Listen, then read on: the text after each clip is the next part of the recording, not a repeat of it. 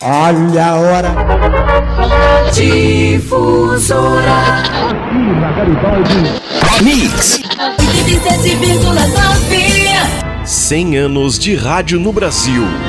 A história em Laguna. Rádio Novela. Senhoras e senhoritas, a Rádio Nacional do Rio de Janeiro apresenta.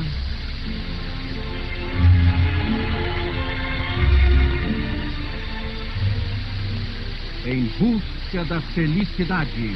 Essa é a abertura original da primeira radionovela brasileira. Em Busca da Felicidade foi transmitida pela Nacional do Rio em 1941. Ainda não havia emissora em Laguna, mas o formato importado pela Nacional também chegaria à cidade. Transmitir peças teatrais ou folhetins pelo rádio fez parte de um processo de inovação do período que é chamado de Anos de Ouro. Safira Monteiro teve passagens pela Difusora e pela Garibaldi. Na Pioneira apresentou o programa infantil, na outra foi rádio atriz. O Heraldo teve a ideia de fazer novelas. O Heraldo também, como os dois outros, muito inteligentes, né? Aí assim foi. Aí começamos. Quando faltava algum elemento para participar, a gente convidava os amigos, amigas para fazer uma participação da novela, né? Daquela rádio novela. Teve bastante sucesso, o pessoal gostava. Fazíamos pequenos capítulos. Depois chegou numa época também que eu ajudei o Heraldo, eu escrevi algumas histórias.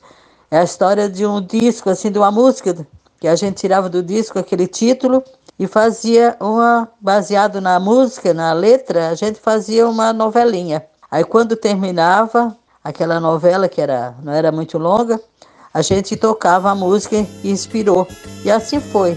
Os textos usados como roteiro pelas novelas do Rio também foram aplicados na radionovela de Laguna. Noveleiro cubano, Félix Cainé lançou nos anos 40 O Direito de Nascer, que conta a história de Albertinho Limonta. Ao nascer, foi recusado pelo pai. O avô o negou, a mãe entrou para um convento.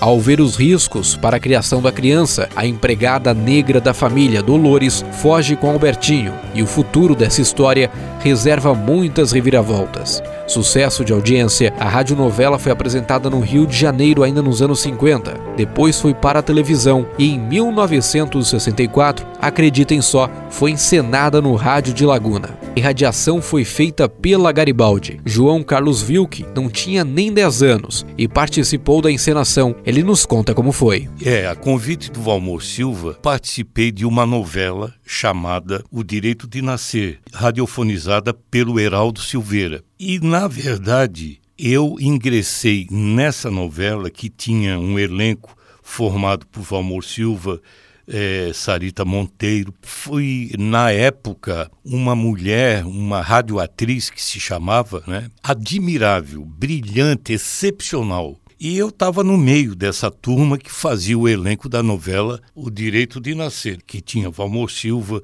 no elenco tinha Sarita Monteiro, o próprio João Carlos Silveira, que era irmão do, do, do, do Evilásio, irmão do Heraldo, o Zé Augustinho, o, o, a Laura, a Laura, dentre outros, né?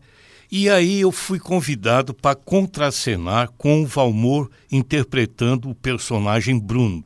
Olha só, contracenar com a lenda viva. Então ali foi a minha primeira, o meu primeiro de, eu debutei no rádio na condição de radioator. E aí tinha um, um episódio na novela O Direito de Nascer que eu tinha que chorar, coisa que eu não fiz contracenando com o Valmor.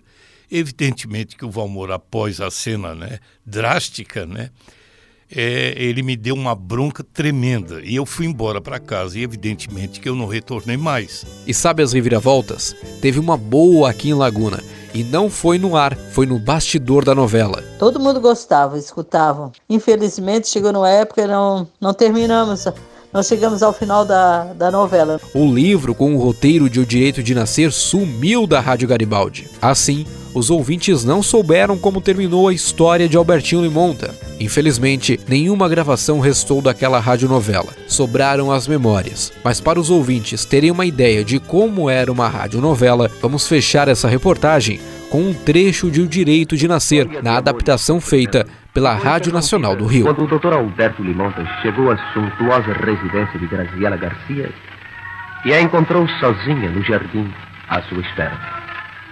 Por quê? Sente tanto assim a falta de Isabel Cristina? Bem, confesso que a sua amiga é uma criatura adorável, maravilhosa. Vamos entrar, Albertinho.